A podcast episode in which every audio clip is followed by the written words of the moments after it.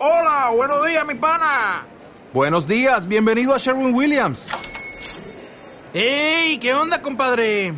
¿Qué onda? Ya tengo lista la pintura que ordenaste en el ProPlus app. Con más de 6.000 representantes en nuestras tiendas listos para atenderte en tu idioma y beneficios para contratistas que encontrarás en aliadopro.com. En Sherwin Williams somos el aliado del PRO.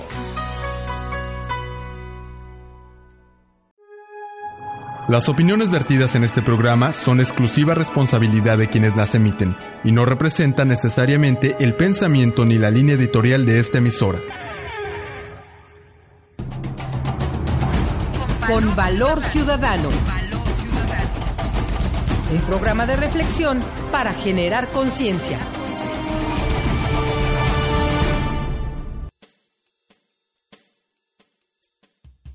Muy buenas tardes, estimados amigos Radio Escuchas. Su servidor, Eduardo Lara Peniche, les da la más cordial bienvenida a este su programa Con Valor Ciudadano, un espacio de análisis para hacer conciencia.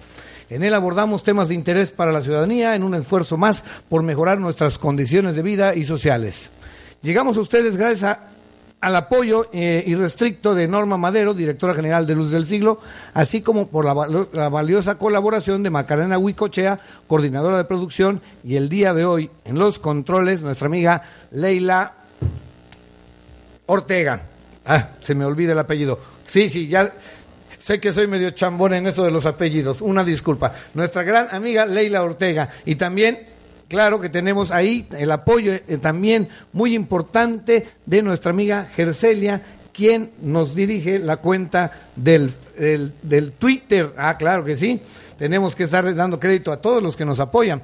Bueno, les invitamos para que nos, eh, nos acompañen desde el Facebook con la cuenta con Valor Ciudadano y desde Twitter con arroba C Valor Ciudadano, donde recibimos sus eh, comentarios, críticas y sugerencias para unirnos en una sola voz y ser escuchados.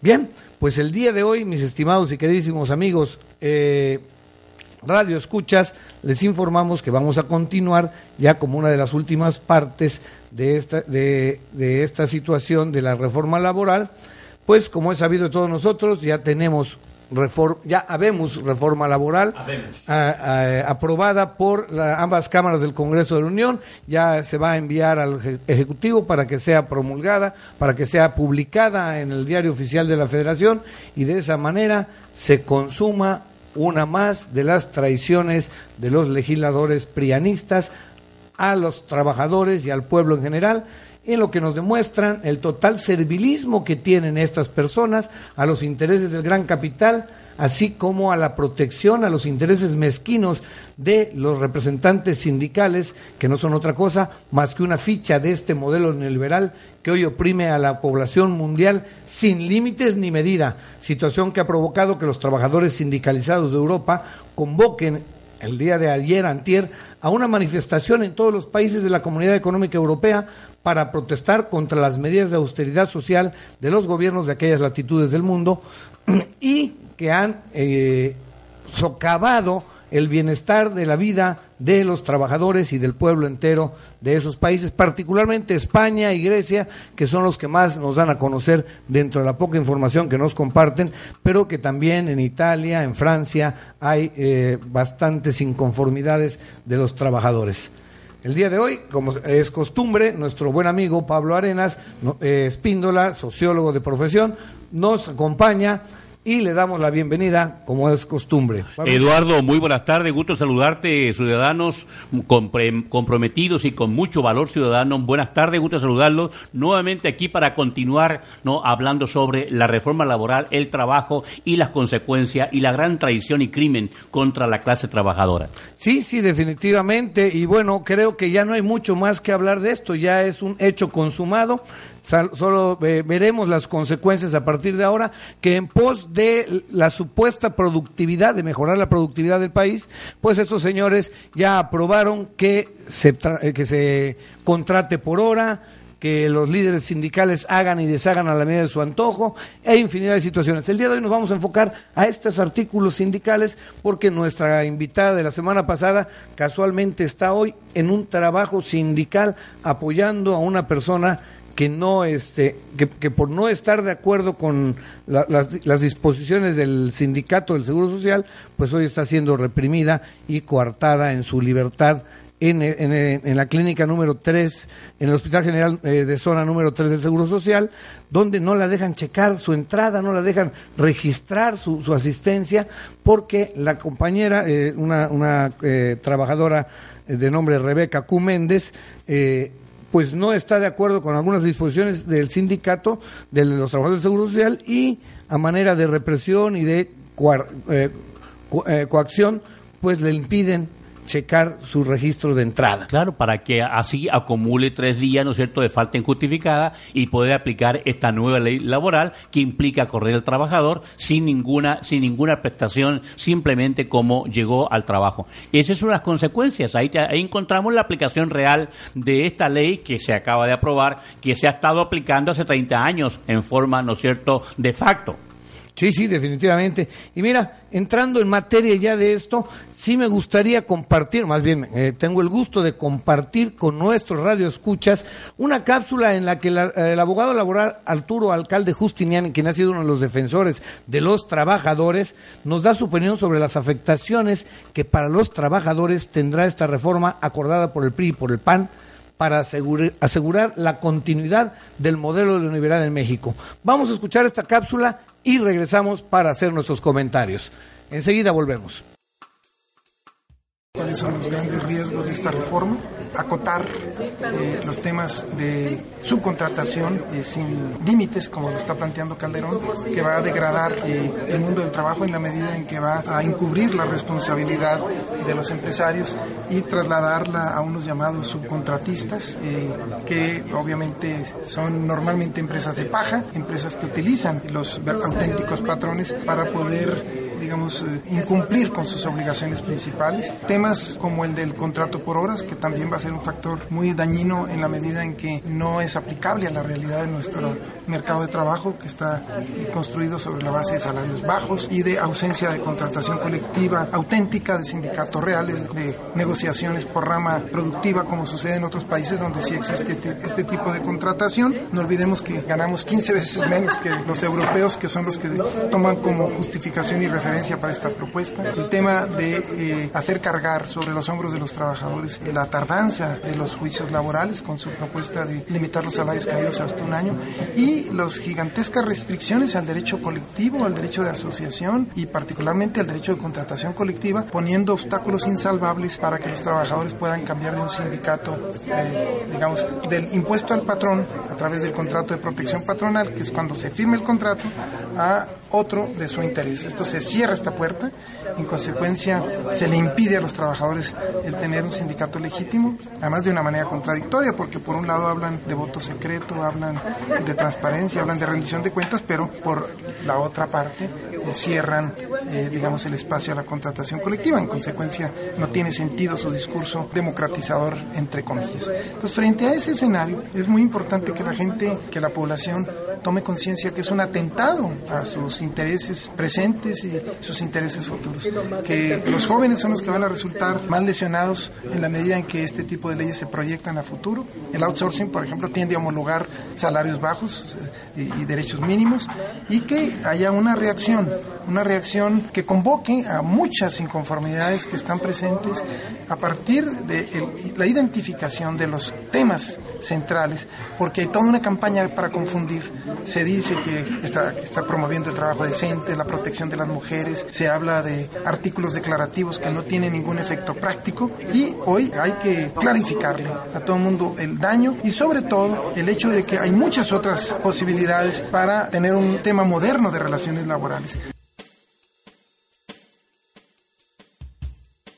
Bien, pues después de esta aseveración que nos hace Arturo Alcalde Justiniani, podemos darnos cuenta que la afectación laboral va mucho más allá de lo que el pueblo está percibiendo. Es una lástima que cuando la gente se levanta a protestar, sale de sus casas, se ocupa de eh, manifestar estas inquietudes totales en contra de situaciones completamente adversas para el bienestar de su vida, pues muchos, la gran mayoría, se pro- protesta en contra de estas gentes que están tratando de defender los derechos de todos nosotros. Es una lástima que la gente, la mayor parte de la gente no entienda que con esta legalización del outsourcing, pues ya se hace legal lo ilegal. Ya no vamos a estar eh, completamente con la, eh, con la seguridad de que nos van a contratar por medio de una pagadora, una empresa de papel, como dice eh, eh, alcalde Justiniani, en la que no hay ninguna seguridad laboral, a pesar de que los legisladores digan que se van a respetar los derechos laborales, bien sabemos, y muchos eh, trabajadores de este polo turístico lo saben muy bien, que la contratación por medio del outsourcing no les da ningún privilegio, todos son contratados por medio de salarios mínimos y ahora que va a ser la contratación por horas, pues ese salario mínimo ahora va a ser microscópico. Y la verdad es que el futuro laboral para nuestros jóvenes pues es totalmente incierto. Dicen que va a aumentar la productividad del país y la verdad yo lo dudo mucho porque debemos de tomar en cuenta que las teorías administrativas para mejorar la productividad nos aseguran que debemos de crear ambientes agradables en los que la remuneración sea justa, sea equitativa, sea lo suficiente para que el trabajador satisfaga sus necesidades vitales y con estas, estos salarios de hambre que de por sí tenemos y ahora por hora, pues va a ser muy difícil que el trabajador vaya a, a desarrollar su actividad laboral con gusto, con ganas, con placer. Pablito, ¿cómo lo ves? Estás hablando del estado de la fantasía. En la teoría nada más. Sí, la fantasía. Totalmente, sí. Porque por ahí encontramos eh, una frase que dicen que la historia sirve para entender el presente y ayuda a poder entender y interpretar y construir un futuro, ¿no es cierto? Entonces nos damos cuenta hoy día que nos encontramos que ya existe una nueva ley federal del trabajo que es imposible echarla a andar porque ya fue aprobada por el Congreso. Echarla atrás. Pues La van a echar a eh, andar, ya. Sí, ya la van a echar a andar, pues ya, de hecho hace 30 años que la están echando a andar, ¿no? sin, sin, eh, sin a- haber un requisito legal. Por eso es que decía que están legalizando lo ilegal. Claro, entonces nos encontramos nuevamente con lo que yo te decía anteriormente, la gran traición y el crimen que se está cometiendo a- al movimiento obrero, al movimiento del trabajo, o sea, a la fuerza de trabajo en pocas palabras. Sí. Y nos encontramos que tenemos que plantearle al- a nuestro ciudadano, a nuestro radio escucha, decir, bueno, ¿y qué hacemos ahora?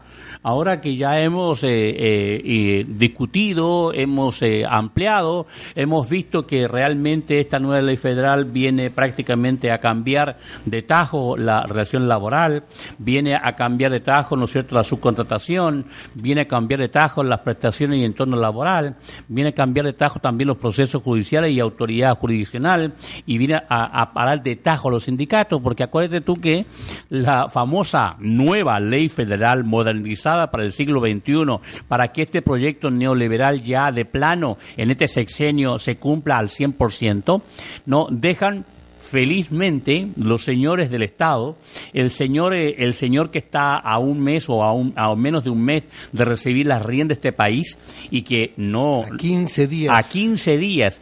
Que prácticamente esta reforma laboral es de Peña Nieto. Claro, nada No más que nada más que la presenta Calderón para cubrirle las espaldas Claro. y no denostarlo más. Claro, pero lo más grave, Eduardo, lo más grave es que aparecen justamente todo el apartado de lo que son la representación sindical queda literalmente igual. O sea, la dejan sin, sin libertad. O sea, di- dicen, no toquemos en los artículos refer- referentes al sindicato. O sea, no hay democracia sindical con la nueva ley federal. ¿Cómo no? Que Sí nunca... la- permíteme, permíteme. En el papel, en el papel ahora No, dice dice literalmente, no hay democracia sindical, no hay transparencia sindical, no hay rendición de cuenta. Y esto fue aprobado mayoritariamente por el PRI y por el PAN, o sea, nuevamente el PAN vuelve a traicionar sus propios postulados y sus propios acuerdos que tenía en el Congreso de realmente introducir en esta nueva ley laboral no una democratización de los sindicatos, cosa que se aprobó sin tomar en cuenta. Eso implica entonces que la clase trabajadora queda en manos del Estado, queda en manos de las juntas de conciliación que tan que son eh, organismos administrativos que para nada sirven. Ya, pero ahí hay Y- otro y detalle. quedan- y, y quedan en manos de los sindicatos al libre albedrío que hagan lo que de él quiera. y qué bueno que comentas de las juntas de eh, conciliación y arbitraje, porque resulta que a partir de esta reforma laboral, los trabajadores que tengan alguna inconformidad con sus patrones, que hayan sido despedidos injustamente, pues solo tendrán, cuando mucho, un año de salarios caídos. Y también hay otro dato interesante. Resulta que tú comentabas que los sindicatos, y es correcto, eh, no fueron tocados en sus partes medulares con lo de la democracia y la transparencia sindical. Y llama la atención porque la supuesta reforma preferente de Felipe Calderón incluía esa parte del voto libre, secreto y universal, directo de los trabajadores, y quien promovió esta reforma laboral con ánimo de, de que se aprobara fue Manlio Fabio Beltrones del PRI y él fue el que defendió que no se aplicaran esas reformas a la parte sindical. Eso nos demuestra claramente cómo el PRI, con este el contubernio pues de entrada de dos líderes, de dos representantes sindicales de lo más oscuro, representativos de la mayor corrupción de México, llamados Carlos de Champs, Carlos Romero de Champs y el Bester Gordillo Morales, caramba, quedan como siempre y llama la atención también que ellos ambos se religen hace tres semanas, los dos, un- uno al siguiente día de la otra, y se religen por seis años, modifican sus estatutos de manera arbitraria para mantenerse en el poder sindical durante todo el periodo presidencial que va a gobernar nuevamente el PRI. Eso nos debe de dar un indicativo de la realidad que está sucediendo con nuestros legisladores. Ya es hora de que vayamos poniéndoles un alto a estos tipos abusivos, vendepatrias, traidores a la población. Pero además, además, Eduardo, no únicamente lo que acaba de decir. O sea, lo que nos encontramos en la práctica es que el ciudadano, con mucho valor ciudadano, empiece a, a- a investigar, nos damos cuenta en los hechos que estamos viviendo una dictadura. Claro. Una total dictadura, o sea que la famosa democracia que se, se, se limpian por la- las manos por todos lados Y con la Y democracia que cagarean por todos los medios. y la cacarean la por todos Unidos. los medios, no es una fantasía. O sea, lo que estamos viviendo es una dictadura total. Tú lo acabas de decir. Un hombre en el Congreso ha decidido los destinos ¿no de los millones de trabajadores de, de este país, ¿no? Dos, fíjate, ya como tú indicabas, en el momento que se toca la democracia sindical y la transparencia y la rendición de cuentas en el Congreso, como tú decías, los dos dirigentes máximos de los organismos que tenemos con mayor trabajadores, 1.800.000 trabajadores y 2 millones de trabajadores, no se reeligen por seis años más. O sea, esto es el engaño total, la traición total, la simulación total y que el ciudadano sepa, se dé cuenta que, ya no se traiga este discurso de la democracia y que estamos en democracia y que somos un país democrático y que existen leyes democráticas, que leyes justas ¿no? y partidos democráticos y ciudadanos democráticos. Por favor, entendamos ciudadanos, estamos viviendo en una dictadura en los peores, en los peores momentos que puede existir una dictadura, donde ya prácticamente con los medios masivos de comunicación, con la psicología de masa a través de los medios de comunicación, nos tienen domesticados, nos tienen alienados, nos tienen prácticamente Sometidos sometidos totalmente y nosotros como ciudadanos seguimos aquí con brazos cruzados esperando que alguien nos venga a salvar. Nadie Por va a venir a salvarnos si nosotros no nos preocupamos por empezar a poner un freno a todos estos abusos. Entonces, pero aquí también hay otro otro gran dilema, mi querido Eduardo. O seguimos siendo personas o seguimos siendo o, o queremos ser ciudadanos. Definitivamente. Porque eh, el programa se llama Con Valor Ciudadano. Pero yo estoy viendo que los ciudadanos siguen actuando como personas. Porque para ser ciudadanos tenemos que conocer nuestros derechos y nuestros deberes y pelear por ellos. ¿No? O sea, realmente tenemos que tener claro para saber a dónde vamos. Eso significa ciudadano y no esperar que alguien venga a hacer por nosotros. Un ciudadano es que él conoce sus derechos, conoce sus obligaciones y lucha todos los días por cambiar esta situación. Y yo veo que los ciudadanos no se están movilizando. Bueno, pues es una triste realidad que vamos a comentar en nuestro siguiente bloque porque el tiempo en esto se nos va muy rápido. Parece que los temas son inaca- inacab- no bien los temas son inacabables y el tiempo siempre se nos hace corto. Vamos a nuestro primer corte y regresamos enseguida para seguir debatiendo sobre esta situación de la realidad democrática nacional.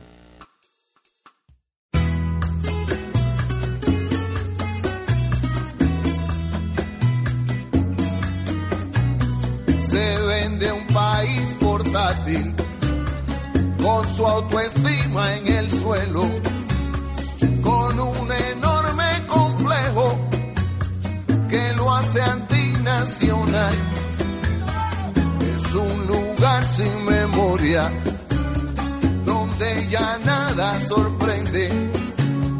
Ni ver crimen indultado o a un charlatán presidente. Se vende un país portátil, se ofrece un país portátil, se alquila un país portátil, se empeña un país portátil.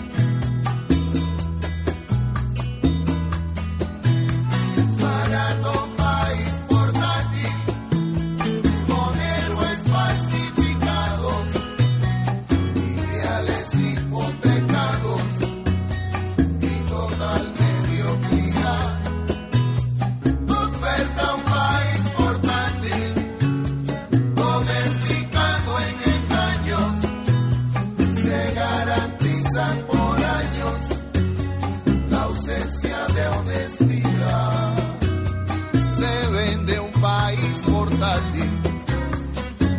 Castiga al que es honrado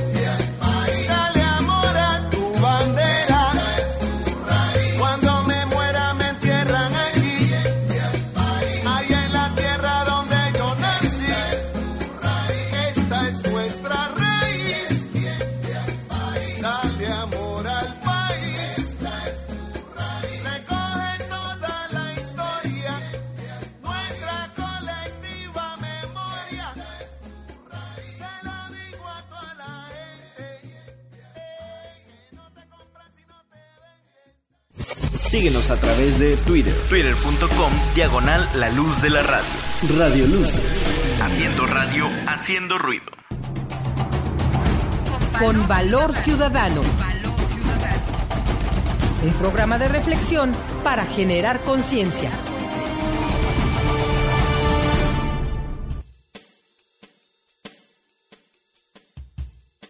Bien, regresamos a este su programa con Valor Ciudadano y hoy hablando ya la última parte de la reforma laboral que pues ya nos la enjorquetaron, ya nos dieron palazo nuevamente y como se comentaba al terminar el bloque anterior, pues aquí en México verdaderamente nos acaban de demostrar los legisladores de los, del Congreso de la Unión que no hay democracia, lo que hay es una dictadura, como bien dices Pablito, porque a pesar de las protestas, a pesar de las manifestaciones y muestras de repudio, los legisla- legisladores encabezados por Manlio Fabio Beltrones, por Emilio Gamboa Patrón, aseguran que es por el bien de los mexicanos este nuevo abuso en contra del bienestar laboral y del bienestar social que nos afecta de manera muy importante a todos los trabajadores. Por eso que yo convoco a los ciudadanos a comportarse como ciudadanos. Y como lo dije en el bloque anterior, no, que el ciudadano es la el que, aquel que sabe sus derechos y sus deberes y pelea por ellos. Pero además, un ciudadano es persona consciente de lo que es, de lo que quiere y de lo que está dispuesto a hacer. Para mí ese, es un- ese es un ciudadano. Por lo tanto, convoco a, a, a- a- a los, a los radioescuchas a que realmente pasen de ser personas a convertirse en ciudadanos. Y para eso los convoco ya a no, no seguir, decir, bueno, si únicamente agarramos el artículo 90, ¿no? Que dice de- que no fue modificado. Sí, según, vemos, según vemos aquí en... en- en- Y que dice literalmente, el salario mínimo deberá ser suficiente para satisfacer las necesidades normales de un jefe de familia en el orden material, social y cultural y para poder proveer de educación obligatoria a sus hijos.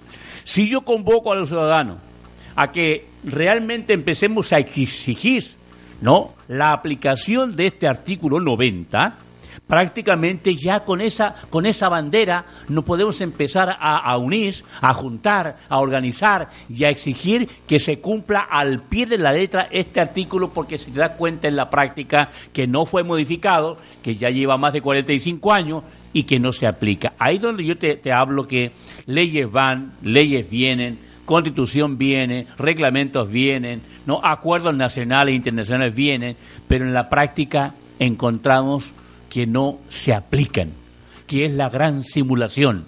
Por eso le digo, ¿de qué nos sirve tener una constitución si no se aplica?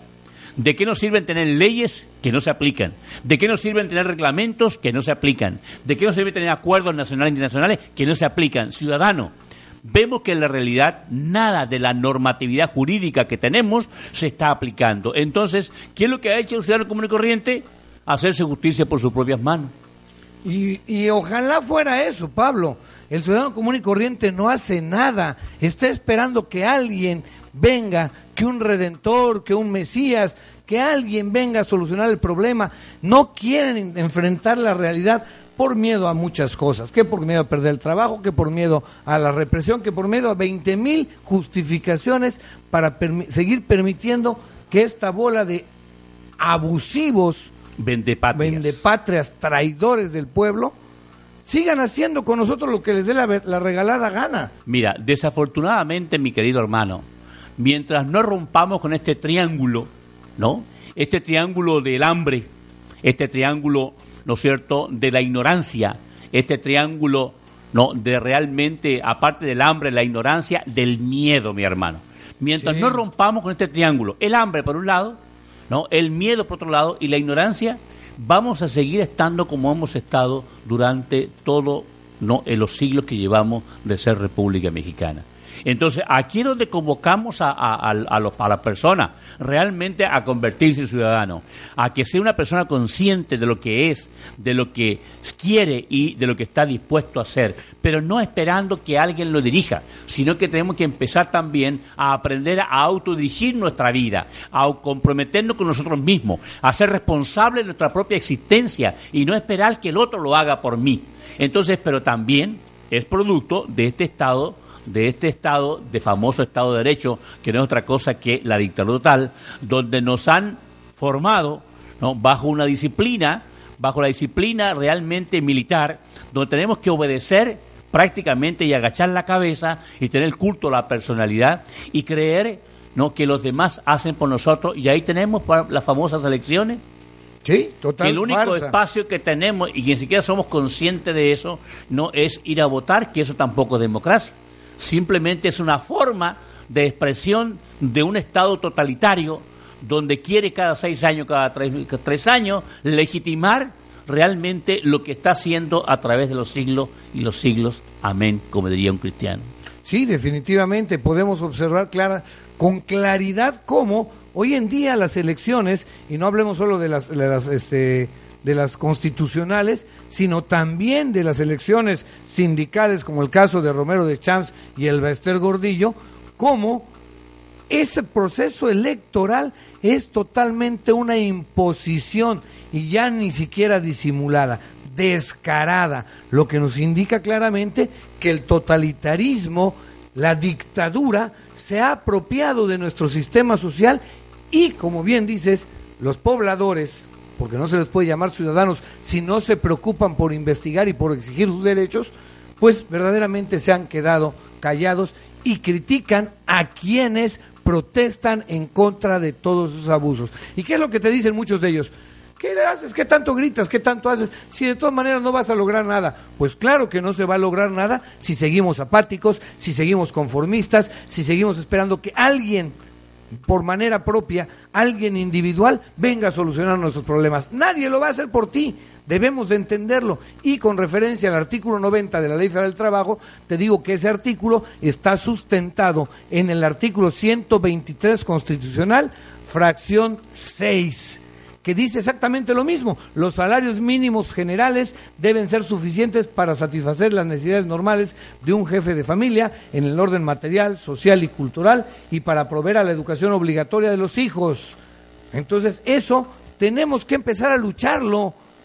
Nadie, nadie lo va a lograr si nosotros no nos preocupamos por reclamar nuestro derecho. Bien, entonces yo convoco a los ciudadanos a que tengamos el valor ciudadano de empezar a conocer, ojo, de empezar a conocer artículo por artículo de nuestra Constitución, artículo por artículo de esta famosa, entre comillas, llamada nueva ley federal, artículo por artículo de los derechos humanos. Y con esas tres herramientas, agarrémosla y empecemos a luchar por una real democratización de la sociedad mexicana, una real democratización ciudadana, una real democratización del derecho al trabajo y a la educación y a la alimentación y a la salud y a un salario digno. Yo creo que eh, esa es la herramienta, la herramienta es la Constitución. No, la herramienta es la ley, la ley del trabajo, pero siempre y cuando el ciudadano tenga el valor no de meterse a, estos documentos y de empezar a, leerlos y, no únicamente leerlos, analizarlos, estudiarlos y ahora a partir de, leerlos, analizarlos, estudiarlos, comprenderlos, transformarlo en herramienta de lucha para que todos los días donde estemos, no con constitución en mano, exijamos a los sindicatos, a las autoridades y donde estemos, que se respete y se aplique al pie de la letra. Digo, ¿alguien te puede meter a la cárcel por estar reclamando la aplicación de, de los artículos de la Constitución? No, definitivamente que no, pero es ahí donde la gente empieza a tener miedo porque dice, ¿cómo voy a reclamar si me van a tirar a la policía encima, me van a golpear el ejército? Y para completar, dentro de este maquiavelismo gubernamental, tenemos a las bandas delictivas haciendo y deshaciendo a la medida de su antojo y entonces el ejército está reprimiendo, el ejército y la policía reprimiendo a manifestantes pacíficos que están luchando por sus derechos, eh, eh, acusándolos de ser narcotraficantes, de ser delincuentes este, eh, organizados y toda esa situación. Es una lástima que nuestro pueblo se deje someter de esta manera y como bien dices, no quiere estudiar, no quiere investigar, no quiere exigir sus derechos. Entonces también exijámosles con valor ciudadano a que todo aquel ciudadano que tiene un hijo, ¿no es cierto?, o un pariente o un sobrino en el ejército, que realmente le comente lo que está pasando día a día. O sea, también, ¿no es cierto?, el soldado, que es el que se utiliza para reprimir a la clase trabajadora, ¿no? Es un soldado, es un trabajador y es un trabajador que debería estar muy consciente de cómo vive su familia, de cómo vive, de cómo vive su compañero, cómo vive su sociedad, y que no sea un soldado que simplemente no sea, sea un soldadito, no totalmente esclavizado a la aplicación de las disposiciones, ¿no es cierto?, del gran capital, porque también, con todo respeto, el ejército se mueve en base a la aplicación de las líneas, ¿no es cierto?, de lo que es el capital transnacional. Y no únicamente el ejército, encontramos que el poder judicial, el poder, el poder legislativo, el poder ejecutivo, o sea, los tres poderes de este, de este Estado están supeditados y están sumisos al gran capital. Y por el gran capital reprimen a su pueblo, por el gran capital traicionan a su pueblo, por el gran capital asesinan a su pueblo, por el gran capital nos tiene esclavizado a la sociedad mexicana para incrementar la tasa de ganancia, porque así lo dictan los tratados y las líneas políticas y las condiciones que le imponen el gran capital a nivel internacional. Sí, definitivamente. Y podemos ver, por ejemplo, una, una, situación muy, muy eh, clara y evidente. Ahí viene la próximo, el próximo fin de semana, fin de semana largo, y que coincide casualmente con el programa de Felipe Calderón que instauró el año pasado, del Buen Fin, que no tiene otro objetivo más que la gente gaste lo que no tiene. Es una barbaridad que esa ignorancia del pueblo sea explotada de manera tan descarada que es parte de lo que tenemos que empezar a analizar. Esta situación del abuso de las autoridades ya no tiene límite, porque en las elecciones pudimos ver claramente cuántas irregularidades legales y les valió gorro. Van a destruir las boletas electorales, les vale gorro. No les importa. Por eso. Y Eh, mientras- y reforman la ley laboral, les vale gorro, no les interesa. Y ahorita el buen fin, y además van a dar, este, dan la orden de adelantar los aguinaldos para que el pueblo gaste lo que no tiene, deje de comer, deje de, de tener una expectativa mejor de vida para beneficiar al gran capital. Eso se llama no tener ombligo. No, eso es traición. Claro. Eso es traición total. Y te das cuenta, y además es un crimen, porque es un crimen a la panza. O- eh, pero fíjate también como estamos en un círculo Es un crimen de lesa humanidad. Sí, fíjate, eh, eh, eh, Eduardo, estamos en un círculo vicioso. Acuérdate que el capital, ¿qué es lo que hace el capital? El capital, la pobreza, la, la riqueza de las naciones son los pobres. ¿No? Entonces, ¿qué es lo que hace el capital? El capital no hace esto buen fin, fin, el buen fin y todo este tipo de cosas, adelante el aguinaldo, para justamente recuperar rápidamente lo que es el capital que se le entrega al trabajador y que el trabajador siga, ¿no es cierto?, en la hambruna total. O sea, este es un ciclo vicioso y la gente vive en este engaño. La gente cree que un, un buen fin, ¿no?, es que realmente es real y no es cierto. Para el buen fin, un invento que ha creado el capital comercial es que antes del buen fin, ¿no?, se incrementan un 15 o un 10% todas las cosas, ¿no?, y cuando llega el buen fin, le bajan ese 10, ese 15%. O sea, es un engaño total, mi hermano. Ah, o sea, pero- si tú te vas con un mes antes, dos meses antes al comer, al, al cualquier centro comercial y le ves el precio a la papa, por ejemplo, un, un caso real, a la papa, y lo ves ahora, y es la misma gata revolcada. O sea, y la gente se lo cree. Sí, sí. Porque vivimos en esta, como te dije hace rato cuando yo llegué al- al- a la radio, vivimos, vivimos en un estado Eh, so- eh, eh, do- dormido algo. dormido, sometido. Aletargado. Aletargado, o sea, eh, como que estamos con somnífero. Totalmente. Como que, que realmente nos tienen, nos tienen en sus manos. Es parte de ese mendigo modelo educativo engañador de, que es otro descaro en el que nos hacen creer que la felicidad está en tener y en comprar. Bueno. Y ahí es donde empezamos a ahogarnos, porque dentro de este mundo globalizado hay tres tipos de países, que nos quede muy claro. Los países globalizadores, que son los que manejan el capital, que son los dueños de recursos, de conocimientos y son el monopolio de la información. Los países globalizados, que son los que proporcionan trabajadores, consumidores y recur- eh, materias primas, y los países excluidos, que son aquellos que no representan un, un consumo suficiente para que sean de interés de los globalizadores. Y es ahí donde podemos ver que Cuba le acaban de refrendar su embargo económico por no sé cuántos años más, una desfachatez de la, de la ONU. Y podemos ver cómo en Uruguay tienen un gran presidente gracias a que estos países globalizadores, el Uruguay no es un país que represente un gran consumo y por lo tanto sea Está de excluido. interés para ellos. Está excluido de esto. Pero bien, Pero tenemos México- que ir a un no corte de excluido, ¿eh? estación. México está excluido, pero... no, no, no Ah, está excluido. claro que no. México entra en justamente en un país globalizado total. Claro, claro. Pero tenemos que ir a un corte de estación, nos come el tiempo y regresamos para hablar de este contexto globalizador de México y el resto del mundo. Volvemos en un momento. Voy a crear un canto para poder existir. Para mover la tierra a los hombres y sobrevivir. Para curar mi corazón y a la mente dejarla fluir. Para el espíritu sanar y dejarlo llegar al fin. Yo no nací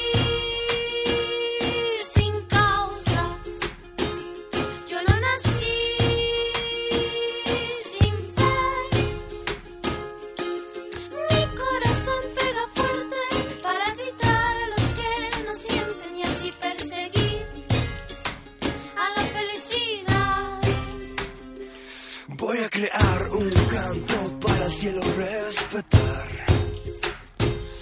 para mover las raíces de este campo y hacerlo brotar. Para mover las aguas y el veneno verde que hay por ahí. Para el espíritu elevar y dejarlo vivir en paz. Yo no nací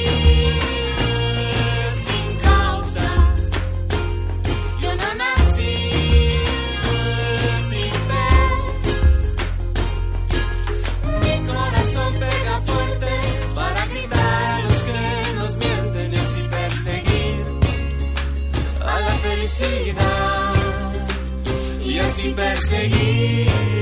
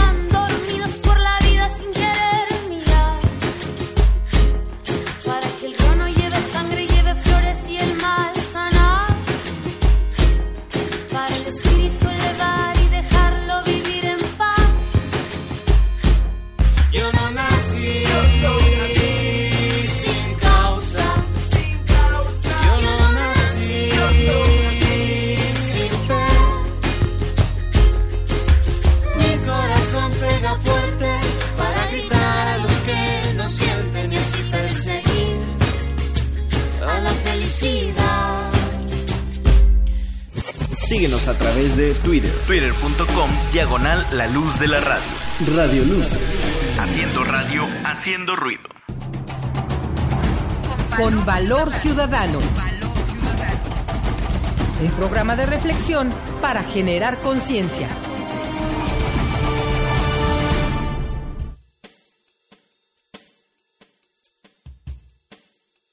Bien, regresamos a este su programa con Valor Ciudadano en el tercer y último bloque del día de hoy. Yo quiero antes que nada agradecer el finísimo tacto de nuestra amiga en los controles técnicos Leila Ortega, que seleccionó excelente música para acompañarnos el día de hoy, así como a todos los colaboradores de Radio Luces, quienes pues acabamos de escuchar un excelente promocional del programa. Muchísimas gracias por ese apoyo tan, tan eh, de, de ánimo para nosotros, ¿no? contribuyen a esta forma de hacer conciencia que tenemos nuestro programa con Valor Ciudadano. Y eso, es, no, eso se aplaude, se agradece. Definitivamente.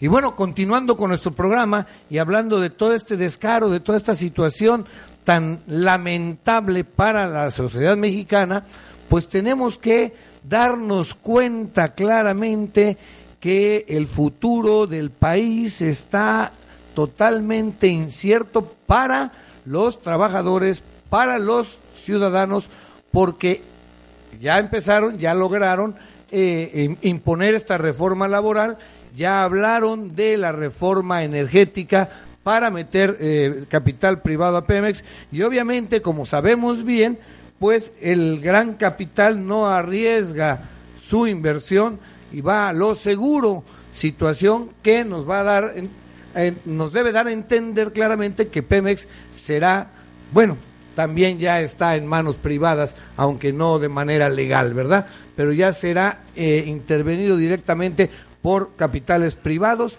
para que estén a su merced.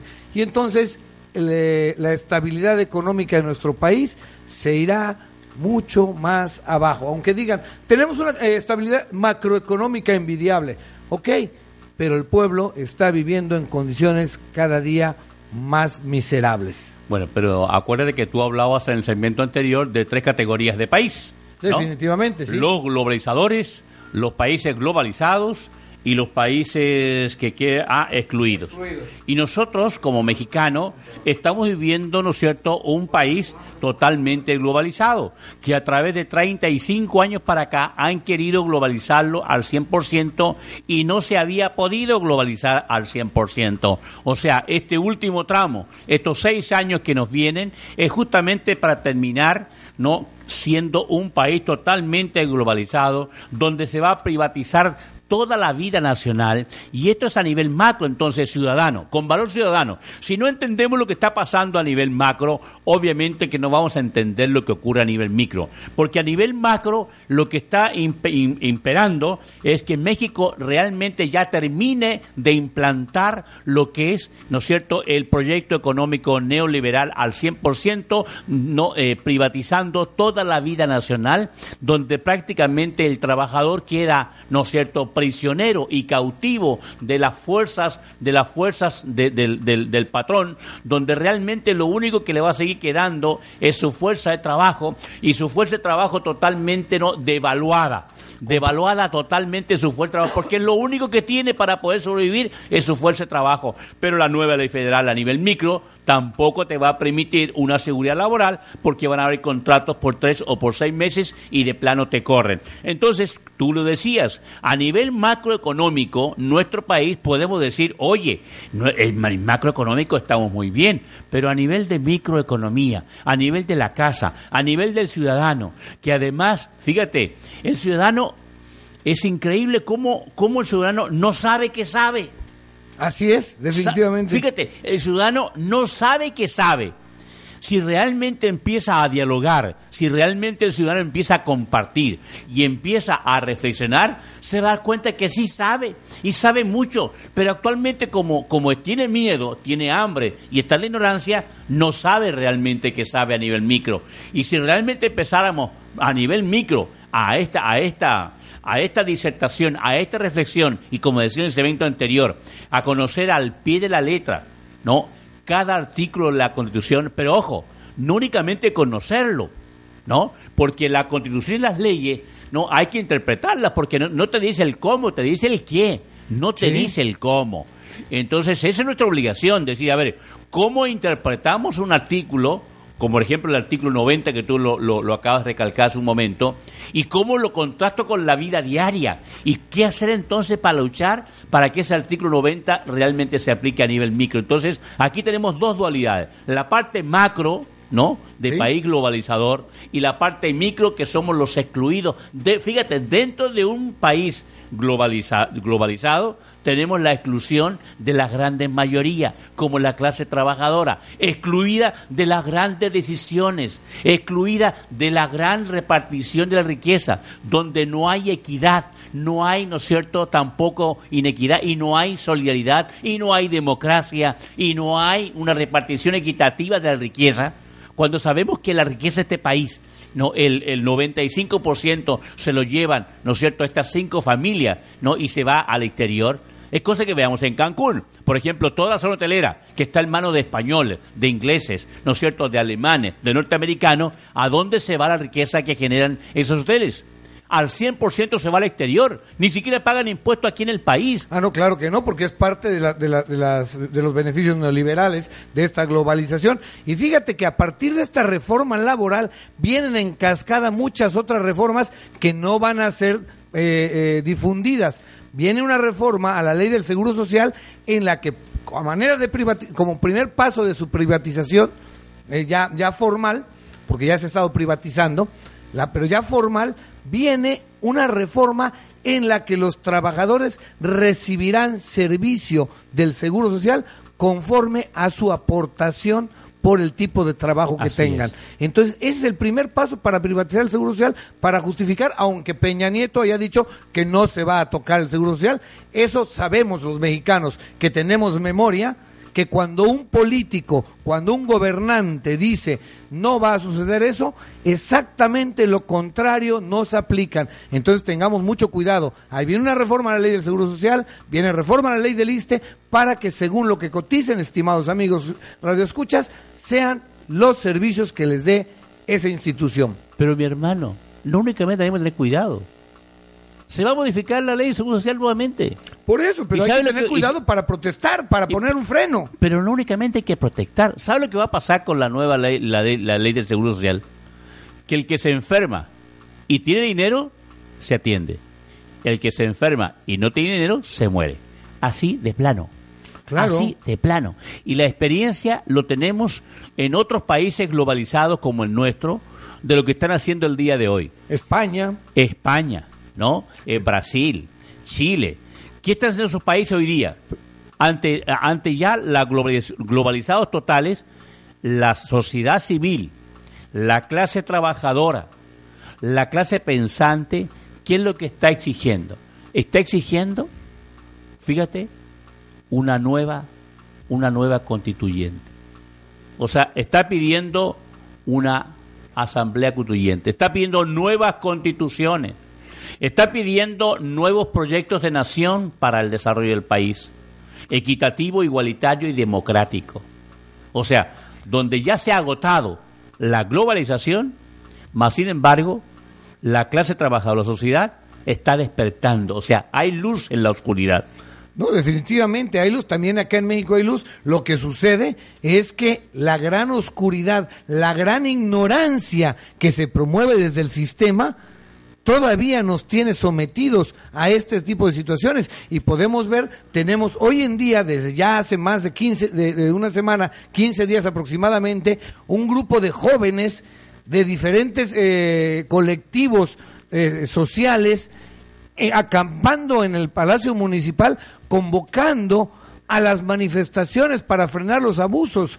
Sin embargo, la gente sigue creyéndolos locos, inadaptados y no entiende el gran esfuerzo, la gran labor que están haciendo estos jóvenes que esperemos nos puedan aceptar una invitación y algunos de ellos puedan venir a compartir con nosotros su proyecto social, su lucha, su intensidad para lograr que nuestra sociedad cambie, sea más justa y posiblemente, ¿por qué no pensar que verdaderamente estén eh, eh, promoviendo algo como lo que comentas, que se está dando en Chile casualmente, porque Brasil creo que ah, tu- tuvo la fortuna de que el- pudiera llegar el, el social- el Partido Socialista con Lula da Silva, con este...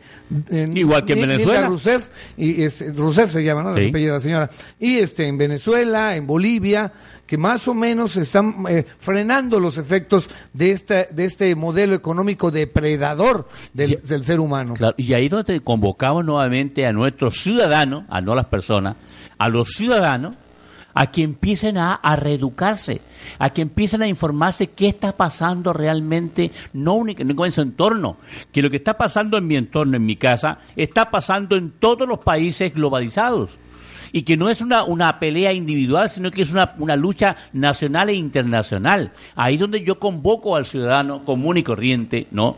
no más común que corriente, obviamente, que, que empiece a ponerse las pilas, porque no se trata únicamente de manifestarse, de ir a, de ir a una huelga, de ir a, de ir a una, a una marcha, se trata que empiece por su casa a reeducarse para que cuando vaya a esa marcha tenga fundamento, sepa por qué, por qué y para qué y cómo y con qué y dónde y cuándo y cuánto, ¿no? El por qué está ahí no únicamente que vaya como borrego, que vaya como acarreado, sino que sepa muy bien por qué se va a manifestar, ¿no? ¿Qué, qué, qué, qué va a hacer? Me voy a manifestar. ¿Por qué me voy a, ma- a manifestar? ¿Para qué me voy a manifestar? ¿Cómo diablos me voy a manifestar? Para ir creando conciencia e ir sumando más que restando. Porque hoy día lo que vemos es que la mayoría, como sigue con somnífero, ¿no? Sigue dormida, ¿no? Como la mujer dormida, que no despierta, entonces nos van a seguir viendo como locos.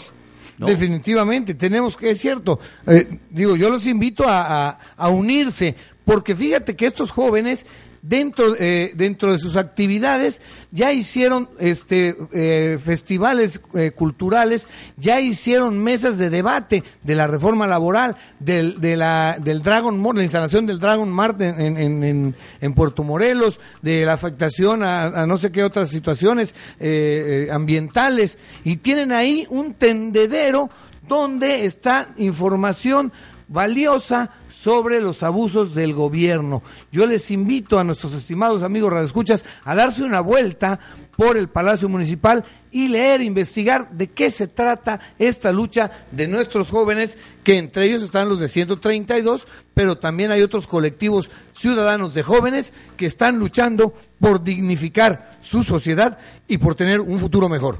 Y también tenemos que tener mucho cuidado con los pseudo intelectuales que hoy día andan por todos lados, ¿no? Hablando, por ejemplo, que la reforma, la nueva ley foral es inútil.